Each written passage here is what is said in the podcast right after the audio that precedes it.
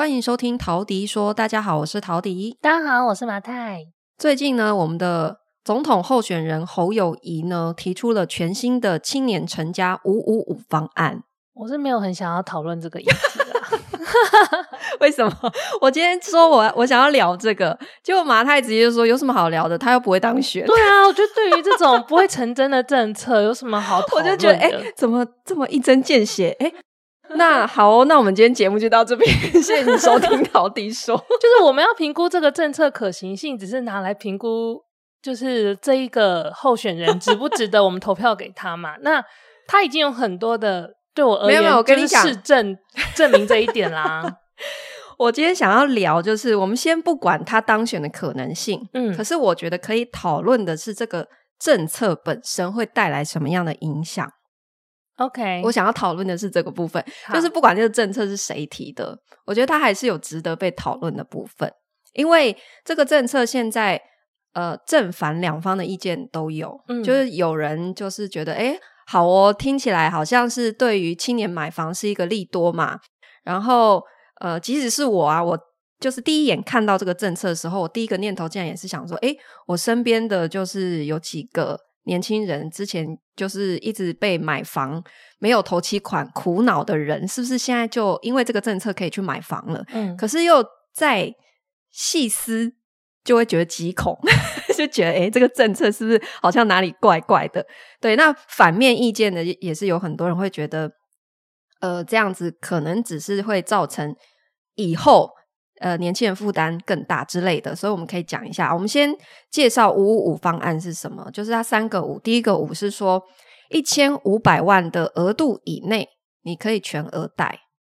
好，这是第一个五。第二个五呢，就是说它给你五年的宽限期，它的用字叫做。利息优惠，对他，他没有直接用宽限期。我跟你说，你说要做这个题目，我比你还认真，我就去研读了侯友谊的 Facebook 专业，嗯，which I don't like it。哎，你好，他在这个条列这三点之前，他的上一段还写说，他为了要解决，就是现在宽限期会变成炒房的工具。这个问题，嗯，然后他列了下面这几个点，对，然后他没有用宽限期这个字，他用了五年利息优惠，对，然后我还去查到底五年利息优惠是什么意思，嗯，就 turns out 我们研究的结果其实就是等于宽限期的意思，他就是绕了一大圈，想要避开，换句话说，换句话说，对，嗯，然后第三个五是指说，那前五年你只要付利息嘛，这个叫宽限期，那前五年的利息还再给你优惠。减零点五趴，嗯，好，这就是三个五的意思。那等到第六年之后的利息呢，公股银行还可以再支持你减半码，就是减零点一二五趴这样子。好，可是呢，我们就掐指一算，假设哈，你今天就是贷款一千五百万好了。那如果你是嗯呃三十年起的一个。嗯呃，贷款年限，那你扣掉前面五年的宽限期，你后面二十五年，等到你第六年开始付第一次的本金加利息的时候，你是直接暴增到一个月负担是六万三千多。对，那如果你是贷到四十年，当然会轻松一点点，变成四万多块。好，可是我我会有一个很大的问号，就是说，今天你想要帮助一个没有头期款的年轻人买房子。他就算因为你这个德政哈买到了，可是第六年之后他要怎么办？这个我跟你讲，这是他的政策发表记者会上，你看我真的资料找很多，包括杜子君也直接讲，他就说哦，那就是他的那个所谓的专家学者，就是嗯配合他拟定这个政策专家学者自己都出来说哦，第六年开始的话，就是那个贷款的负担就会到五万以上，所以还是希望就是来贷款的年轻人可以斟酌一下自己的经济实力。对，可是我觉得 问题就来了嘛，就是今天你说我是一个存不到头期款的人，好，我因为这样免头期款的政策买了房，那难道你就可以期待五年之后我突然变成每个月可负担五万的人吗？就是我突然在五年之后，我前面没有办法凑到头期款，可是五年之后我有办法负担一个月五六万的房贷，所以这好像其实是感觉有一点点。呃，就是前面给你尝甜头，可是后面有点摆烂的感觉。嗯，我自己在看这个政策啊，因为我其实在工作上的角色比较像幕僚，所以我都会用执行层面来去看这个政策的可行性。嗯，我自己在看这个政策，我是看到两个问题啦。第一个问题是，他是说，呃，如果他这边讲到的。不用投期款，不是说你不用付投期款，而是这个投期你跟银行贷款就是全额贷。嗯，好，就是你跟银行，因为我们一般来说跟银行贷款都贷八成嘛。他现在就是在这个政策之下，他你只要符合他的条件的申请人，他就会百分之百贷款给你。嗯、那但其实对银行而言，他为什么只能贷八成给你？他是要留那个空间，是让房价浮动的时候，这个资产本身作为一个抵押品，嗯、它其实是有一个价值的浮动的一个可能性。嗯、所以这个。呃，他贷八成给你，是在预留这个空间。对，所以今天你要银行百分之百承担这个风险，因为你等于要百分之百的贷这个房价全额给他的时候，嗯，嗯，那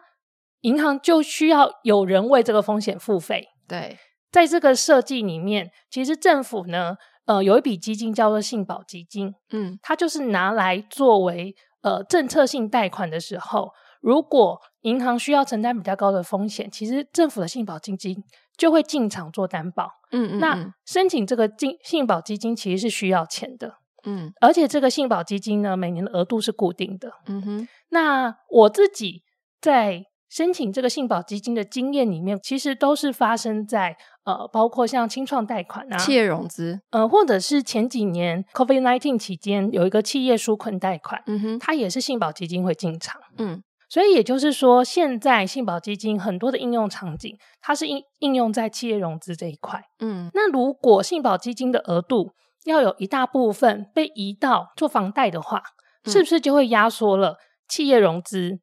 能够使用的信保基金的额度？嗯，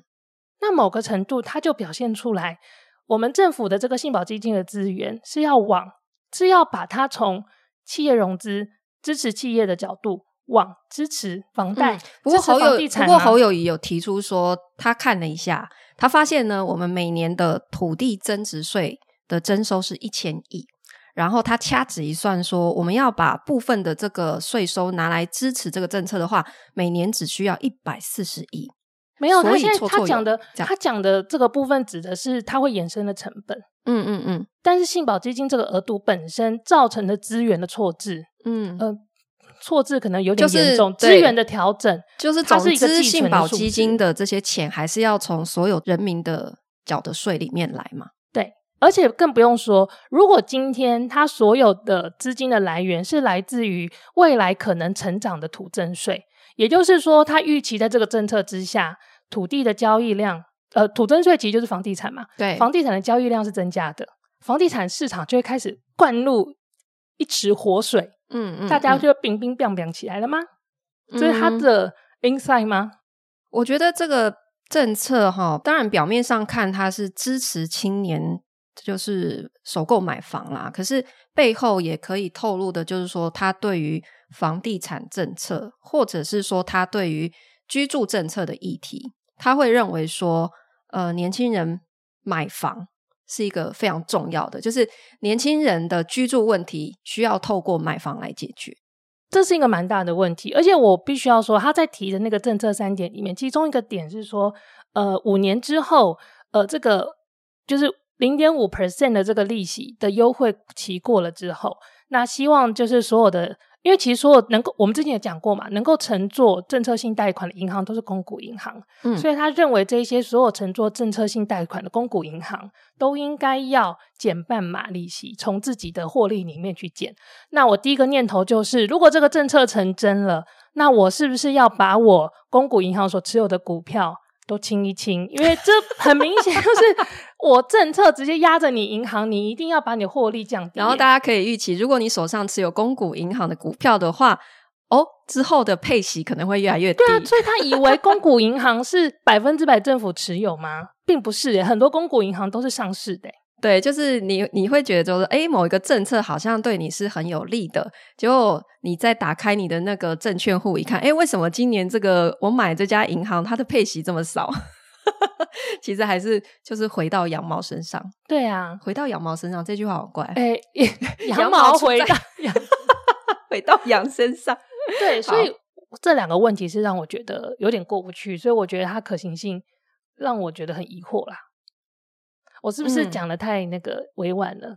嗯、呃，我觉得就是支持青年住房这件事情啊，我其实有想到。我们前几年其实有在看伦敦的房产，嗯、然后所以有稍微了解一下它的那个住房政策。那我觉得它有部分是可以拿来借鉴的啦，就是参考。就是说，其实在英国，他怎么支持年轻人首购买房？他们有一个政策叫做 Help to Buy。嗯，那这个政策是说。呃，其实它有两种方式提供贷款，一种其实就是蛮接近现在我们台湾提出的政策，就是说它帮你的首付压到五趴，嗯，然后银行可以放贷放到九十五趴，嗯，这是一种，可是这个已经停掉了，嗯，那现在剩下的一种是叫做 Shared Ownership，嗯，白话讲就是政府帮你出部分的钱，跟你一起合资买房。就可以降低你初期投期款的压力，好、嗯，所以比方说，呃，你一样，你买要买这个房子，你只要出五趴的投期款，然后政府会借你最高二十趴的钱，好，然后这二十趴的钱是可以让你分到二十五年最长，然后也是用一个非常优惠的、嗯、非常低的利息，嗯，然后。政府会作为你这个房产的产权人之一，它就是按比例去持份，嗯、所以也就是说，呃，你什么时候要清偿这百分之二十的钱给政府，就是当你想要把这个房子卖掉的时候，因为它有部分的持份嘛，所以你必须先清偿这部分，才可以呃做产权的移转。那你五趴加政府借二十趴给你，剩下的七十五趴才是银行的贷款。所以，其实英国政府的做法，它是要特别成立一个 housing fund，对，来专门做这方面的放款，还要有专责的部门，因为要等于是政府有一个部门专门借钱给你啊。其实我自己不知道是不是偏见还是怎样，但是我自己认为，就是英国体系，英国人对于这种股份啊或什么的，或是土地，它是用长租的方式存在这件事情。呃，在他们的制度里，其实已经存在非常久，嗯，所以他们在土地政策上其实玩得非常的灵活。那个灵活，我相信以台湾人的聪明的程度，绝对也都想得到，嗯，只是他们可能文化上不太能够接受这样的灵活，嗯，所以像我那时候在印度买地的时候，就会面临很多不同种类的地，因为因为印度也是承袭英国的体系，对，所以有些也是 ownership，有一些就是 leasehold，那 leasehold 也有分嘛，嗯、那呃。没错，像在台湾有很多工业地，其实也是 leasehold 的状态，就是用租用的长租的状的方式。但是台湾的确就是在住宅市场这一块，呃，所谓的地上权，其实就是 leasehold 的这样的、嗯、的产品，呃，大我们在文化里好像还是不是很能够接受。嗯，那呃，像英国他们能够有这样子灵活的一个制度，然后我刚刚有提到说，他们其实有一个专门的 fund 在做这件事情。嗯。那新加坡的居住政策其实也蛮受人讨论的。我觉得每次讲到新加坡，大家在讲说啊，新加坡政府，你看他们多聪明，他们的祖屋就是让人人有房子住。可是其实大家大部分没有人去注意到，说他到底怎么做成这个。其实他是透过每个月强制帮你存头期款，也就是说他们的公积金，也就是从你每个月的薪水里面强制去扣款。嗯，等于说。你今天自己你说你存不到头期款，对不对？好，没关系，我们政府来强迫帮你存头期款，所以它就是有一个住房的公积金。那中国也是一样的，中国的可能差别是新加坡的那个 fund，因为那个那个 fund 的 manager 应该是 HDB 吧？对，就是那个 Housing and Development Board 之类的。嗯嗯，那因为新加坡说穿了，它就是一个巨大的公司。对对对，他们是把国家当公司在治理。我以前工作的单位其实就是 under 在 HDB 下面的一个分的组织啦，嗯，但它其实就是呃从公积金收进来，而且它其实比例蛮高的。我没记，我我刚刚的资料查应该是呃薪资的十二点七五到百分之三十，depends on 可能你的直接或是你的薪水，或是你同意的一个存公积金的一个比例。其实真的是蛮高的，蛮高的。所以，呃，中国的话，它是在五险一金里面，其中有一项就是住房公积金，它是五趴。但我必须要说，中国跟新加坡在这个政策上还是有一个成败的关键的差别。嗯，因为新加坡它真的是一间大公司，所以它这个公积金是拿去自由市场上去做投资的。嗯哼，其实就是大马西的这个 fund，他们会去做全世界去做投资。嗯如果要理解的话，你像台湾的国发基金，嗯，就是我们会去投资，然后会获利，好，所以每年可能这个基金虽然是我们一定的比例交给政府，但是政府可以帮我们把这个钱变更大，嗯之类的。但是，但中国 我就很难说那个五险一金到底去了哪里，嗯、对你就不知道了。但我觉得这里可以讨论的一件事情就是说，好，今天我想要问问台湾。你存不到头期款的年轻人，你说你自己没有办法存下头期款。好，那假设今天政府告诉你说没关系，我帮你存，就像你小时候领的红包，妈妈就直接收去跟你说，我帮你存压岁钱。好，我没有要花，长大给你用，是一样的概念，你愿意吗？新加坡是十几到三十几趴哦，也就是说你薪水拿来直接有将近三十趴，直接先被扣下来，然后告诉你说我是为你好。我帮你存买房的头期款，请问你愿意吗？其实我觉得台湾市场最大的问题是我们其实现在的房屋自有率是高的，嗯，那有很多人都在等，就是要继承家里面的房子，嗯，那不管是少子化等等，或者是继承等等的问题，其实如果你经济上有条件，你当然想买到新的房子，你想要选择在市场上的商品房里面选择你想要住的居住的样态，嗯，所以其实。会不会买房子，在台湾的呃某些情况里面，它其实更像是一种生活方式的选择，而不是我现在不买房子，我就要沦落街头了。嗯，它没有那么强的强制性，这也是为什么其实这个公积金、住房公积金的政策在台湾已经讨论了，应该是零六年的时候开始就有这样子的讨论，可是一直都没有真的成为一个主流。嗯哼，就是到底住房真的是。它就像劳保或者健保一样，要成为我们薪资里面一定要被拨一部分出来，嗯，然后硬是帮你存钱的一部分吗？我觉得这个东西，你如果放到国家整体的这个经济来看，我们把它放大一点看哈，就是说，呃，你会听到很多人说，如果一个国家的资金它都是往房地产去跑，然后就像你刚刚讲的，就是在银行的融资体系里面。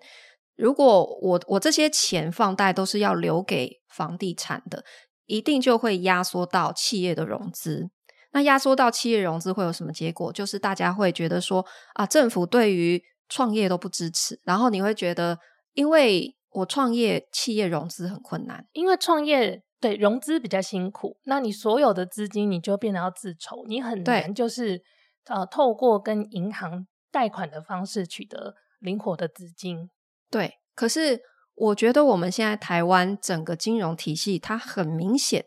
就是往房地产去倾倒的，否则你不会看到银行他们为什么会认为说房地作为呃唯一的抵押品是他们认为最有价值的东西，嗯、就是呃，因为其实企业当然你去做企业融资，这个企业本体的财务的表现会是银行所看重的，嗯，那如果你本身是一个比较新的公司，你就没有。很漂亮的一些财务的记录作为支撑的话，那为什么会有政策性贷款？就是由政府呢，它呃来支持这一些新创型的产业。嗯、但是其实企业它在融资的过程里面，它还是有很多呃工具。就比方说、嗯、呃 IP 本身它应该也是个资产，嗯哼，或者品牌它应该也是个资产，嗯。但是台湾目前的金融环境，就我所理解的，对于这一些就是。价值估计比较难，呃，量化，对，比较难实体化 的一些财产，他们其实态度非常保守。那他们会比较愿意作为一个他们觉得比较简单的一个、比较容易估价的一个抵押品。最简单的就是房地嘛，嗯，要不然你至少也要是机械设备，我卖得掉的有形的资产，嗯嗯，而且。很有趣哦，你看，像今年房市不是偏冷吗？嗯，我们就接 接到不下数十呃不下十通银行打来问要不要企业融资的，而且就是那种以就是我跟他的互动率很低的，他也是就是每个月都打电话来说我们现在就是企业融资有很好的方案啊，对，所以你看企业融资很明显它是跟着房市的起伏有有非常高的关联性的。嗯，就从我们自己日常生活当中就就可以感受到的。那呃，我我觉得这件事情对我来讲是一个很深刻的体验，就是说，因为以前我在上海工作的时候，呃，大家知道过去有一段时间，其实中国他们在租房市场这一块是已经把它完成是金融商品了，所以呃，大概在一七到二零年，我们才会听到一些新闻，是说什么长租公寓爆仓。什么蛋壳公寓，还有很多公寓因为资金链断裂等等的那些事件。好，那我觉得这背后反映的第一个就是说，台湾相较于中国啦，不，其他国家我不敢说，至少是相较于中国，我们的金融体系是相对保守非常多的。他对于这些呃融资的政策，他就是认为说，我们刚刚讲的房子、土地才是最值钱的。可是你知道，以前我们在中国是可以透过租约就去跟银行融资的，这个叫做 ABS，也就是说 Asset-Backed Security。他是会认为说，你一份租客长期的租约是足以作为一个信用的评价，去跟银行贷得到钱。可是，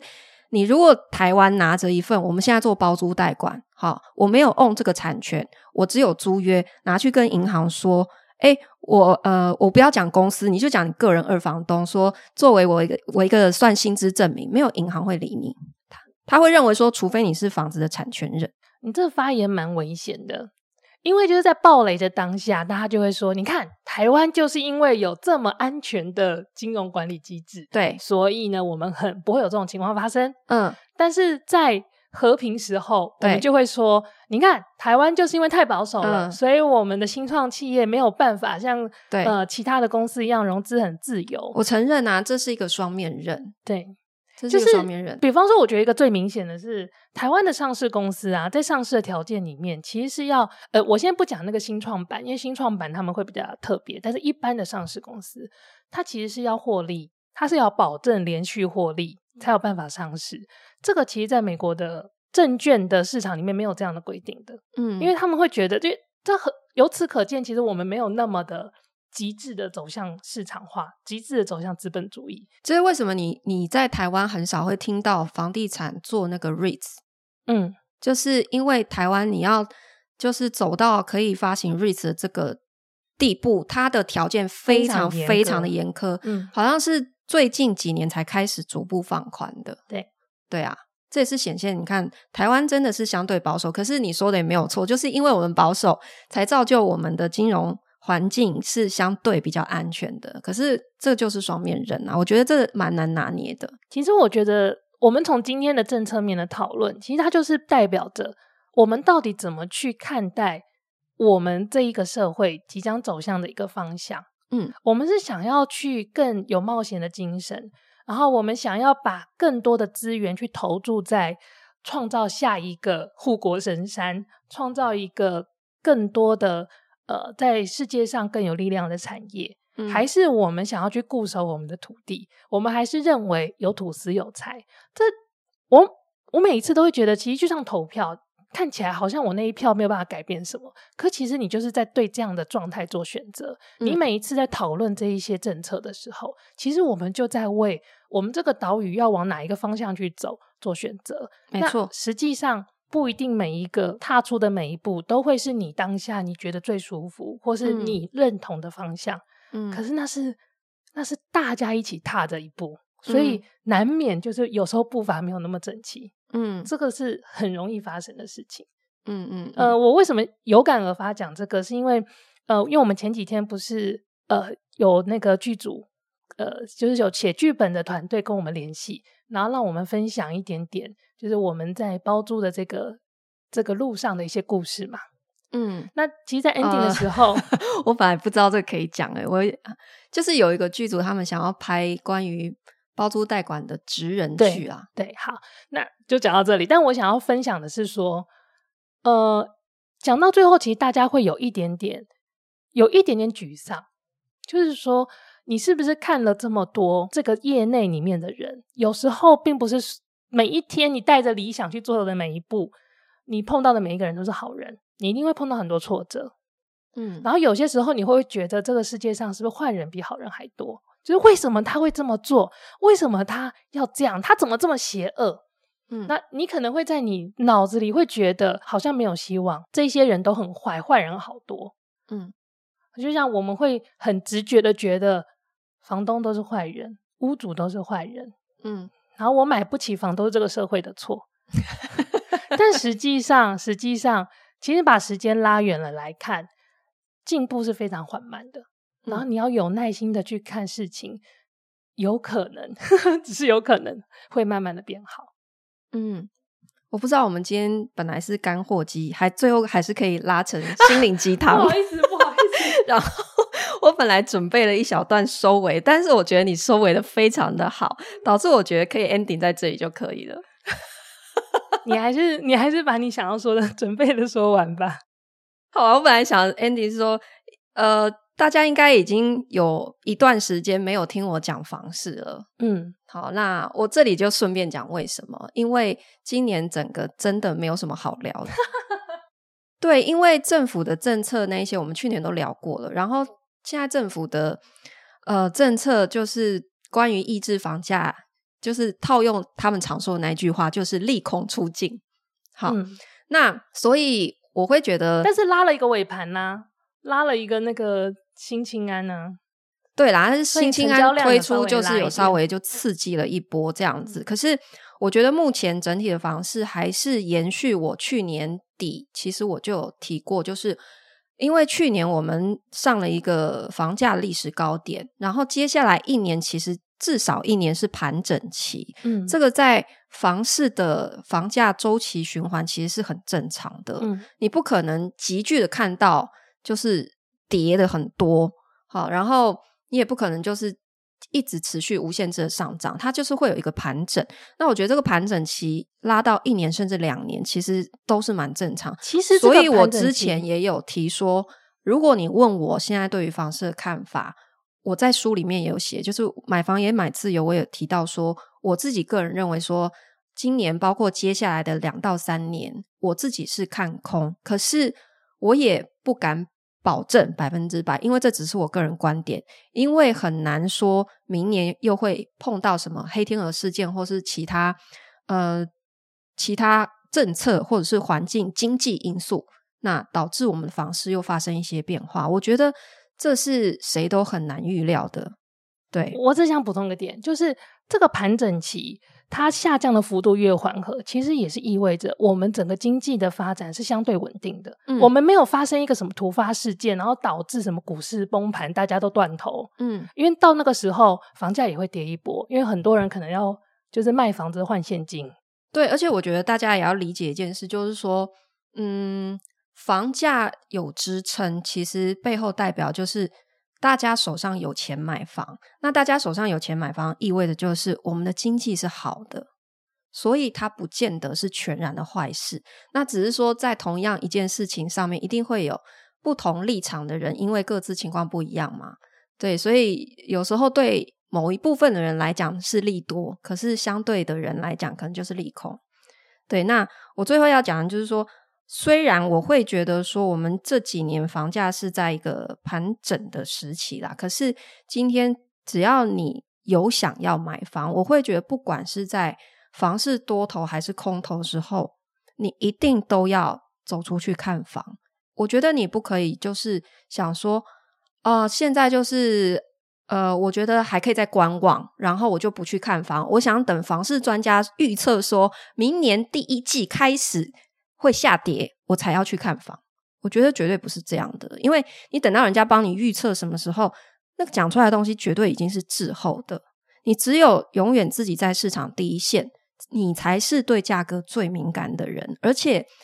呃，即使说像我们去年房市就是很高，对不对？可是你永远也会听到有人在房市很好的时候，他买到便宜的房子。可是也有人是在房市很不好的时候，却买了非常贵的房子啊，然后最后赔钱收场。这是为什么？因为房子每一间它最后的成交价格，它都有个别的条件因素的，特别是在成屋中古的市场，它最后的成交价往往都是取决于这个卖家当时自己的经济状况，他会决定：好，我现在就是想要赶快拿到现金，我要便宜卖，还是我不差钱我可以 hold 着慢慢卖。所以你一定要多去看你才有机会去做判断或是捡到便宜。嗯这是我今天想要跟大家分享的。谢谢你收听今天的陶迪说我们下次见啦拜拜。